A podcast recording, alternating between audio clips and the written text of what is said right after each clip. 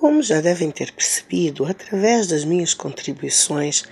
nesta coluna semanal, que eu gosto de chamar de opinião de segunda, eu aprecio a observação empírica dos comportamentos da nossa sociedade e da nossa cultura. Pois estamos na ressaca dos CVMA, que aconteceu este fim de semana e que todos os anos, invariavelmente, suscita imensa polémica e mandar de bocas por toda e qualquer razão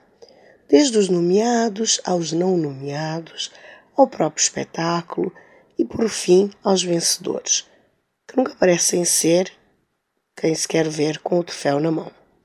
Independentemente das várias opiniões em relação ao certame em si, aos apresentadores, aos looks no red carpet, em relação aos artistas, obras musicais e aos critérios e decisão dos jurados, outra coisa sempre me chama a atenção a forma como rapidamente detonamos, sem pudor algum, qualquer iniciativa que venha de nós mesmos e não do estrangeiro, mesmo que ainda incipiente. Logo duvidamos da sua qualidade, do seu sucesso e agoramos e enterramos a coisa.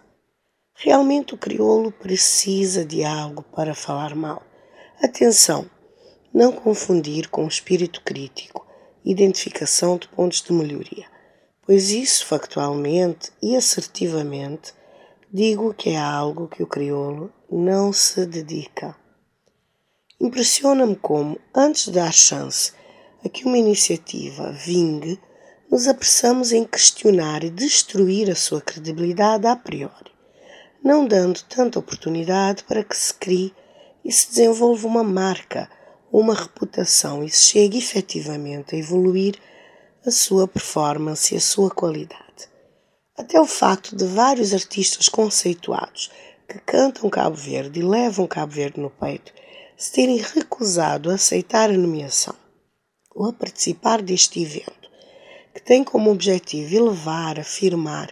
e legitimar ainda mais o espaço da música cabo-verdiana no país e no mundo,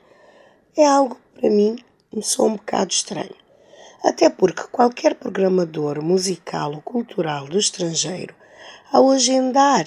ou se interessar em agenciar e representar um artista local, busca primeiro qual é a sua aceitação a nível local e nacional e os prémios locais a, a, que lhe foram atribuídos também. No entanto, quando há uma tentativa de se iniciar uma cultura de premiação e reconhecimento a nível local, a reação do crioulo é logo desacreditá-la, o que também nos desacredita a nós e a nossa produção musical. E assim perdemos a chance de também aproveitar esse reconhecimento para nos elevarmos na arena internacional. Porque o que valorizamos, respeitamos e nutrimos também passa a ser respeitado lá fora. E vejo que isso é uma, uma das heranças do nosso traumático passado colonial por sinal nunca é abordado pelos padrões mentais e culturais que pariu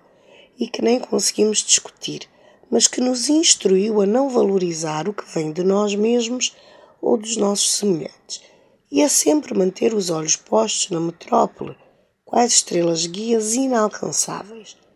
Tanto que não conseguimos ver o desprezo